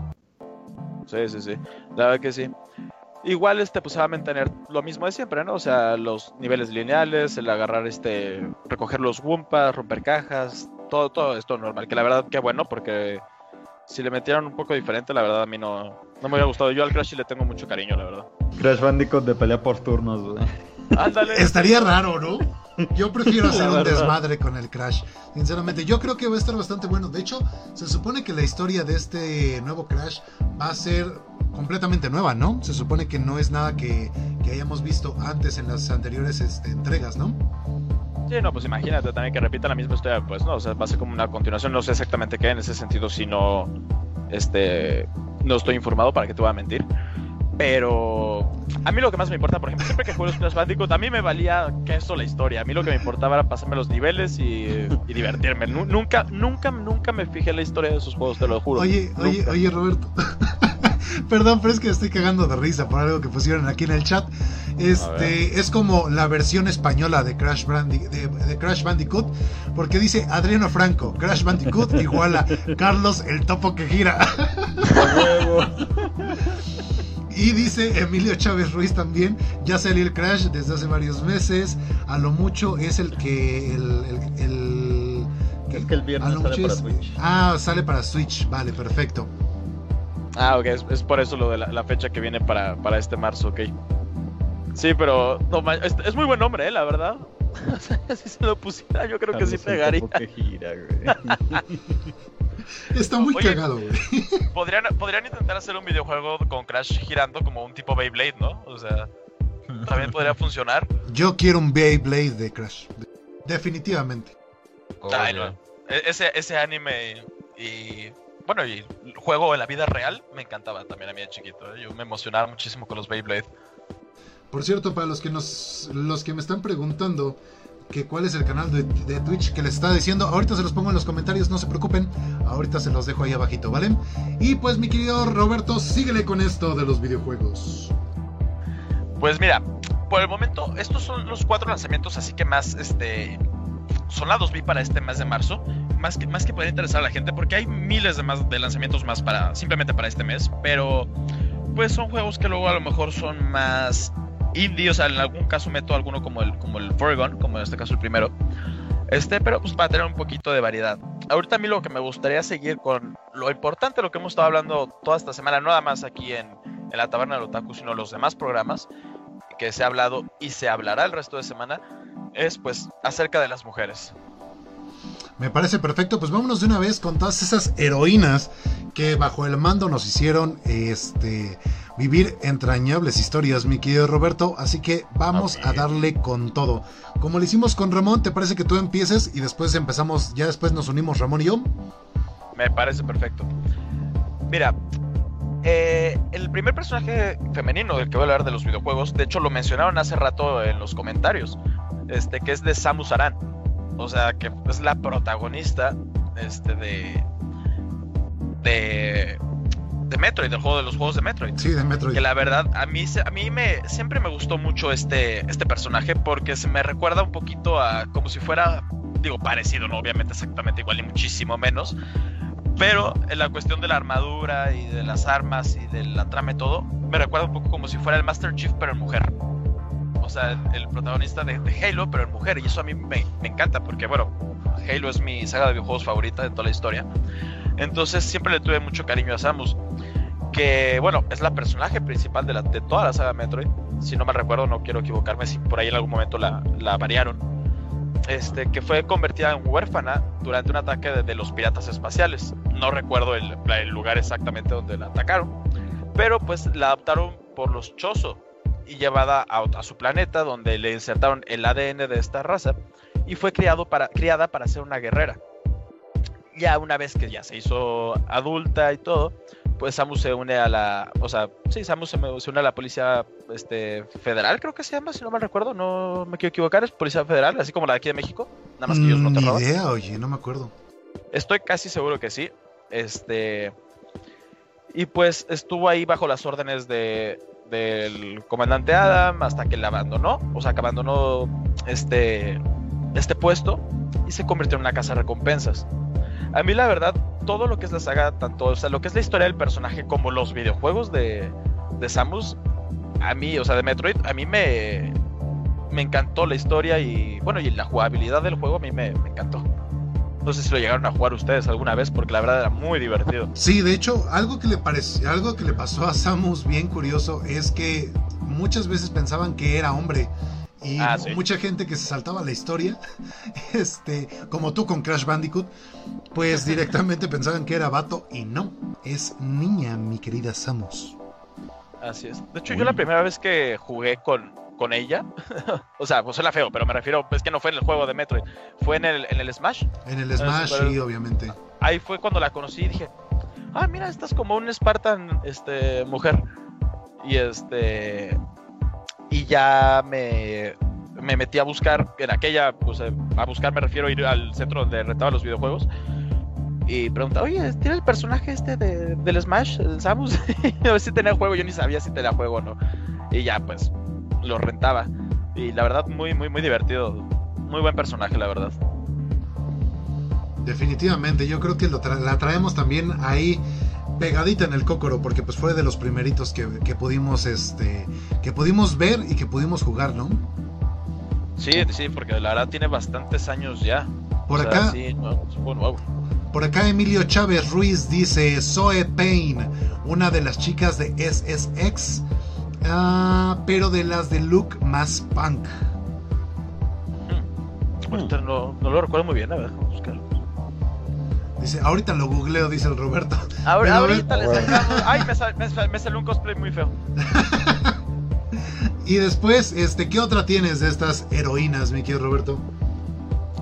Pues mira, antes de, antes de continuar con la, con la siguiente, me gustaría este, también hacer pues la mención de la dobladora de este personaje. En este caso la original porque, bueno, yo, la, yo cuando jugaba a, a Metroid era en inglés. Entonces, este, pues la voz que tengo grabada en mi mente es de la actriz Jessica Erin Martin, que es la, es la actriz de, doblaje de, de Samus.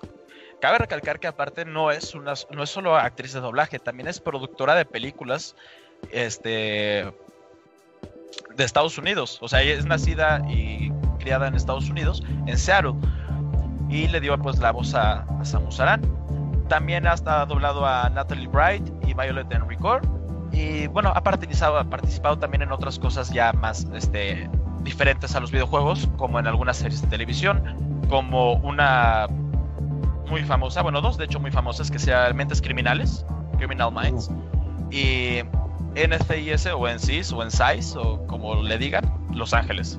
El CSI, Los Ángeles. Oye Roberto, con- yo te tengo una, yo te tengo una pregunta. Si tú fueras un videojuego, ¿quién te gustaría que te doblara? Pendejo. No, no, no, a mí bien original. Güey, es que el pedo es que se junta con nosotros, güey, ya es un poco difícil alburearlo, güey. Bueno, me, hubieras este, topado cuando acaba de regresar de España. Bueno, me, albur- me albureaba hasta mi abuela, literalmente. O sea, sí era muy, muy, muy lamentable. Su abuela llevó unos cursos de aprende a alburear como mexicano. Ándale. Bueno, ahora sí, continuando un poquillo, Sí, sí, sí. este, con la, con la siguiente pues, protagonista sería obviamente con Lara Croft de Tomb Raider. Porque Uy. también personaje clásico. Caso de los videojuegos, es un clásico de los videojuegos este, este personaje de Lara Croft. Aparte de todos los memes que han salido de los primeros juegos de ella, de todos pixeleados, de todo como con polígonos, todo está muy chistoso, la verdad. Poligonal. todo, todo eso está muy feo estos juegos, gráficamente hablando. Pero siempre a mí me, pues me gustó mucho. Aparte, pues ya, digo, ya lleva más de 20 años la saga de Tomb Raider. Entonces ya es una de las más viejitas y aparte como que más cariño le tiene a la gente. No, y, los, los más nuevos que sacaron, los que sacaron para Play y computadora y todo eso, la, la reciente trilogía, digamos, eh, están muy buenos, güey. Tanto gráfica como la historia. Este. O sea, to- todo de los juegos está, está excelente, güey.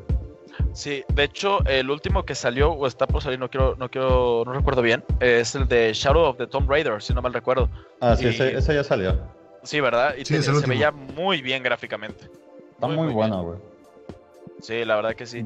Y aparte toda esta cuestión de las historias, o sea, de aventura y todo eso de, de este tipo de juegos, a mí siempre me encantaron. Me- yo te he de comentar algo que, por ejemplo, en estos juegos de Tomb Raider, que es el de Tomb Raider, Rise of the Tomb Raider y Shadow of the Tomb Raider, algo que comparten los tres, que hacen ver que Lara Croft es una auténtica luchadora y, y una mujer súper fuerte, es que siempre, siempre iniciando cualquiera de estos tres juegos, güey, te tienes que agarrar, a ma- agarrar a madrazos, güey, sin armas, güey. Así a madrazo directo, güey con Sí. un este con algún animal güey de la vida salvaje güey puede ser un oso o en el en este más reciente que es el Shadow de Tomb Raider te agarras a madrazos con un eh, creo que creo que es con un leopardo güey Sí, es como un leopardo, un puma. A mí me suena eso de, de haberlo visto también por ahí porque no he tenido la suerte de jugarlo, pero sí se ve que es, ahí- es un gato muy grande. Yo me, te yo me presto- quedé, te lo presto en Steam güey yo me quedé traumado con los, con los jabalís del primer Tomb Raider, oye. El jabalí que parece, o sea, era, era puma. o sea. No manches, no, a mí sí me gustó muchísimo toda esta saga de juegos. Y también, al igual que con, que con Samus, también le voy a meter, este, le voy a, a meter, no, le voy a- les voy a comentar. Perdón, es que me acordé de, de otra cosa. ¿Qué vas a, qué vas a meter güey Me estaba acordando de Boku no Pico. no Roberto dónde te sentaste Literal, ¿dónde te sentaste? No, les quería hablar también de la, de la actriz que hace el doblaje. Ay, Dios, esto no me lo van a dejar olvidar. Este, pero en este caso en español, pero la, para el primer Tomb Raider la, fue la misma actriz de doblaje tanto para España como para aquí, que fue Danaí Jiménez, Quero- Jiménez Querol. Ella este, es una chica que nació en, en Madrid, en España, este, en el 79, o sea, tiene unos 41 años a, eh, día de hoy. Y este. Y ha trabajado en otro tipo de doblajes este, fuera de los videojuegos. Pero sin lugar a duda, el más destacado en toda su carrera ha sido este de Tom, de, de Tomb Raider, de Lara Croft. Porque pues nunca había tenido un, un papel protagónico en algún otro doblaje. Entonces, esto es como lo que más le, le ha hecho un nombre en esto del doblaje. Y pues qué padre que aparte de solamente, no solo para España, sino también para aquí, para Latinoamérica, lo, lo consiguiera. Mm. Y vámonos ya de una vez con la última. Que la última base es de un videojuego que pues no te- tiene un año que salió, si no mal recuerdo. Que sería Ellie de The Last of Us. Sí, sí, sí. ah vale ajá Y este, bueno, a mí la verdad, en un principio me, me desespera un poquito la niña. La verdad, no, no me caía muy bien. Pero luego ya cuando vas viendo más de la historia, todo, todo lo que sufre, que literalmente la están tratando como... Pues como un producto que es para salvar a, a, a toda la humanidad, que ella es la única que, que es inmune a la infección de este universo también post-apocalíptico. Entonces, este, pues que la quieren llevar y dejar ahí literalmente para que la maten y saquen la, la cura de, de- de ella. Y este, afortunadamente el, el señor este que ahorita no recuerdo cómo se llama, no sé si ustedes se acuerdan, pero el que está con ella todo, todo el viaje, pues la acaba salvando.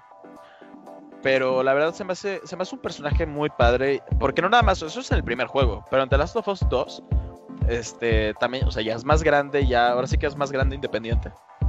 Y también es, está muy padre el desarrollo del personaje, a mí la verdad sí me gustó. Criticaron mucho al juego, que el único bueno que decían que era que podías tocar la guitarra. y Es ya. este Joe, güey. Joe. Entonces, este, pero no, a mí la verdad sí me gustó The Last of Us 2. Y el sobre todo el desarrollo de la, de la personaje de Ellie. Me, me gustó que siento que lo llevaron por buen camino. Siento que sí cayeron a lo mejor en algunos clichés luego de ponerla ahí como que, ay, sí, soy emo. Y este, me huele la axila y todo. Y es como que, "Ah". o sea, como que más la quisieron meter como muy adolescente, muy genérico, por así decirlo. Mm. Y Este, yo siento que en una apocalipsis, este, o sea, en una época eh, apocalíptica, pues no queda, no queda que este seas así, la verdad. Pero bueno, en general me gustó mucho. Y al igual que con las otras dos, este, el doblaje en inglés de, esta, de este personaje está hecho por Ashley Johnson. Este, ella es una actriz este, también estadounidense que no solamente ha trabajado en esto en los videojuegos, también ha trabajado en series. Y también, este, bueno, por lo que me estuve informando, probé la voz y movimiento a Ellie, es decir, que no solamente le estuvo haciendo doblaje, sino que algunos, o sea, con esta tecnología que utilizan ahorita para captar los movimientos de las personas, este, ella se lo puso para darle los movimientos a Ellie ya así de grande. Entonces, doble, doble mérito, la verdad. sí, definitivamente. Pero la verdad, se me hace muy, muy increíble porque también, no sé, pero es que las mujeres, este, eh, tanto en el anime como los videojuegos, siempre son una parte muy importante porque, pues para empezar, un anime de, yo un videojuego de, puro güey va a decir, ah, mira, es, es bajotos, no sé, van a acabar empezando entre ellos, ¿no? O sea, se vería muy raro. Y siempre nos meten en un papel muy padre, muy, muy, muy chingón, en el que luego te sientes identificado, no con ella, sino pero a lo mejor la protagonista, eh, la protagonista ella con, con, el chavo, te identificas en esa, en esa relación y todo.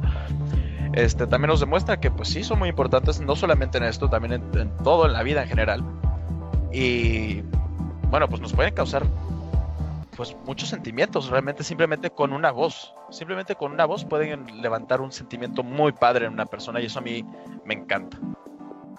Excelente, mi querido Roberto. Pues sí, efectivamente, yo creo que es parte fundamental de la vida de todos nosotros y sobre todo también, pues muchas de estas heroínas de los videojuegos. No sería el mismo videojuego sin ellas, ¿no? Por acá, fíjense que yo les traigo un tier list también, un pequeño tier list de las mujeres en videojuegos más chingonas que, que yo recuerdo. Y pues vamos a empezar bastante fuerte con mi consentida de todas las que voy a nombrar. Y es la mismísima The Boss de Metal Gear eh, Solid. The Boss es básicamente un, la, mejor soldado que hay en ese momento y es la maestra del que después se vuelve el mejor soldado que es Big Boss. Ella pues de alguna manera le enseña todo lo que sabe a este personaje, que es el que usamos en el este, Metal Gear 3 de Snake Eater.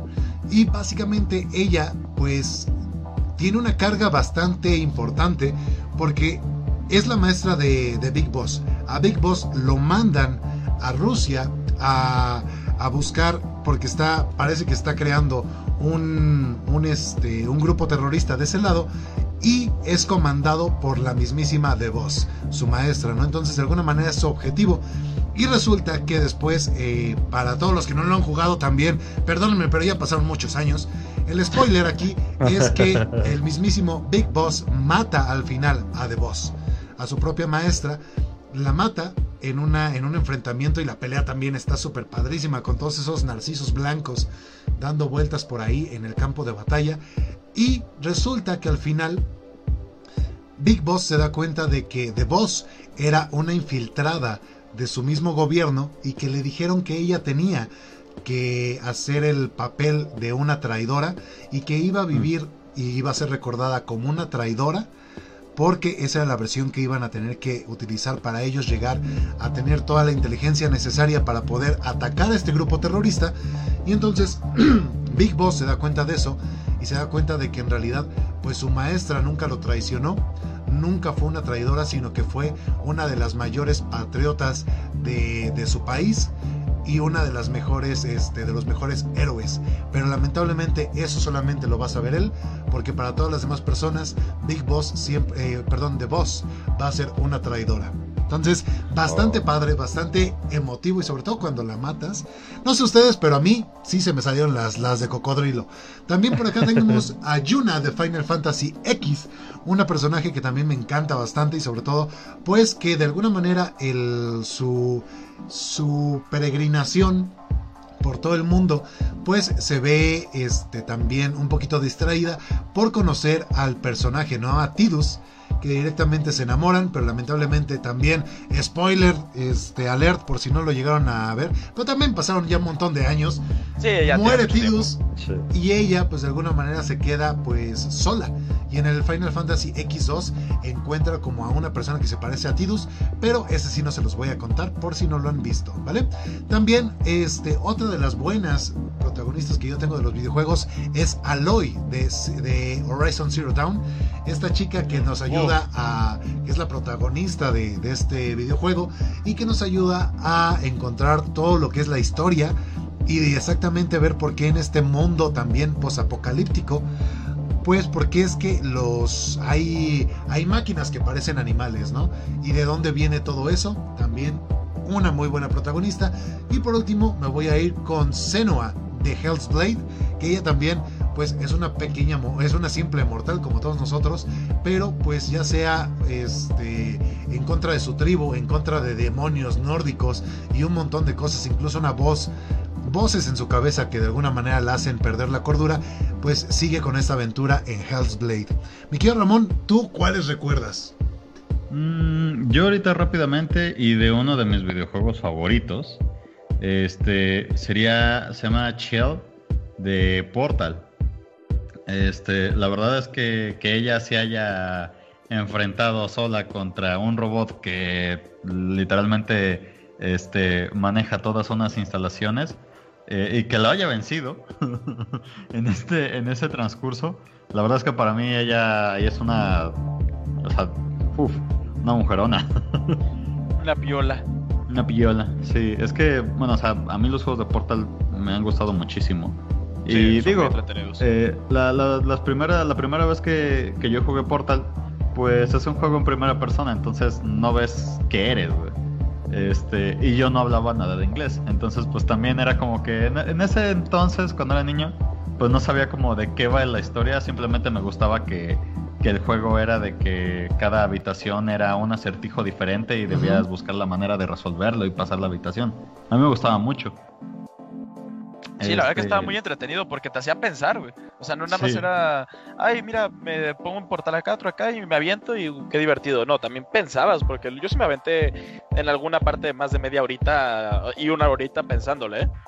Además también ahí anda el, también el plot twist que, que se avienta en los creadores de este videojuego cuando resulta que el androide que te está ayudando en la mayoría del juego resulta que es el malo. Ah, sí, en el Portal 2, güey, cuando... Exactamente cuando según vas a, o sea, te reaniman, ya que, o sea, al final del uno te vuelven a meter dentro de las instalaciones. Este, sí, este Whitley, que es quien te ayuda a, a buscar de nuevo la pistola de dragones y a escapar, que es este, cuando vuelven a reanimar a GLaDOS y que ella te vuelve a poner a hacer pruebas y todo eso. Este, rápidamente, yo creí que, o sea, yo en ese momento sentí como que el juego había sido muy corto, porque a mitad del juego eh, llegas, vuelves a enfrentar a GLaDOS y pones a Whitley como el nuevo como el nuevo jefe de las instalaciones de Aperture. Entonces tú dices, ah, ya acabó el juego, o sea, esto, fue bastante rápido, ya que pues Whitley se te presenta como un personaje pues amigable, un poco torpe, este, y rápidamente cuando toma el poder se vuelve locos y, y es como de, se vuelve más malo incluso que GLaDOS. Sí, no, la verdad que está muy está, está muy bueno. A mí sí. Sí, el 2 no me acuerdo si lo llegué a acabar. Sí lo jugué, pero creo que no, no, lo acabé, pero. Pero sí está, están muy buenos los dos juegos, la verdad. y yo tampoco sabía que era una mujer la protagonista hasta después de un tiempo, ¿eh? O sea, la verdad. No. Ahora sí, este. ¿qué, otro, ¿Qué otro más, este, Ramón? Mmm.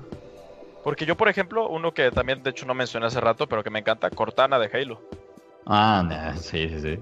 O sea, este jefe maestro sin, sin Cortana se hubiera muerto de hambre a los dos días. no, sin Cortana no, no hubiera Halo, güey. sí, no, directamente sí, o sea, porque todos eh, veneran al jefe maestro, pero pero sin Cortana no, no, no hubiera hecho nada. Obviamente ya después pues, no la tiene porque se vuelve loca, pero en un principio Cortana era la que hacía todo. Sí. Totalmente. Perfecto, chavos. Pues, mis queridos radioescuchas, lamentablemente, pues ya estamos llegando al punto final de esta emisión de la Taberna del Otaku. Muchísimas gracias por habernos escuchado en este, este miércoles, en este miércoles desde las 10 de la noche que se aventaron esta hora y media con nosotros. Muchísimas gracias a todos los que estuvieron aquí con nosotros. Y pues mi querido Roberto, mi querido Ramón, ahora sí que despídanse de nuestros radioescuchas porque pues ya nos vamos. Pues sí, ha llegado este, la parte triste ¿no? del programa donde debemos irnos. Pero los esperamos el siguiente miércoles con más contenido. Este, esperamos que sigan pues pasándose el rato con nosotros, aunque se llegue a alargar un poco el programa. Pero espero se encuentren con nosotros todos los miércoles este, en este, aquí en la taberna del Otaku. Así es, nos estaremos viendo el próximo miércoles. Recuerden, todos los miércoles a las 10 de la noche aquí vamos a estar diciendo un montón de tonterías y alguna que otra cosa útil. Este, antes de irnos, este Leo, me gustaría que tú por favor nos recordaras los demás programas que quedan en Zona Random para el resto de semana. Claro que sí, no te preocupes, ahorita me los aviento y es que recuerden que Zona Random vamos a tener basta, o sea, toda la semana básicamente tenemos programas. El martes tenemos Entre las cuerdas a las 8 pm con el tema de lucha libre con el conductor Mike. También los miércoles un poquito más temprano tenemos de fábula a las 8 pm con cuentos y fábulas para niños y no tan niños con Selene la juglar de la luna.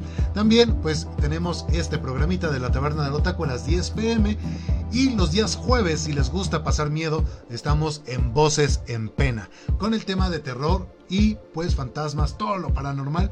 Sobre todo también tienen ahí la libertad de contarnos todas sus historias macabras en vivo. Tenemos llamadas en vivo para que pues cuenten sus historias con nosotros. Y los días sábados tenemos Hip Host, todo este programa dedicado a la cultura del hip hop y al rap con Adriano y su servidor Leo. Y pues el día de hoy pues ya terminamos con esta emisión. Muchísimas gracias tanto a Ramón como a Roberto. Qué bueno que estuvieron por acá chavos. Y pues obviamente eh, yo me despido también. Eh, yo soy Leo Sagrero. Esto fue La Taberna del Otaku en Zona Random.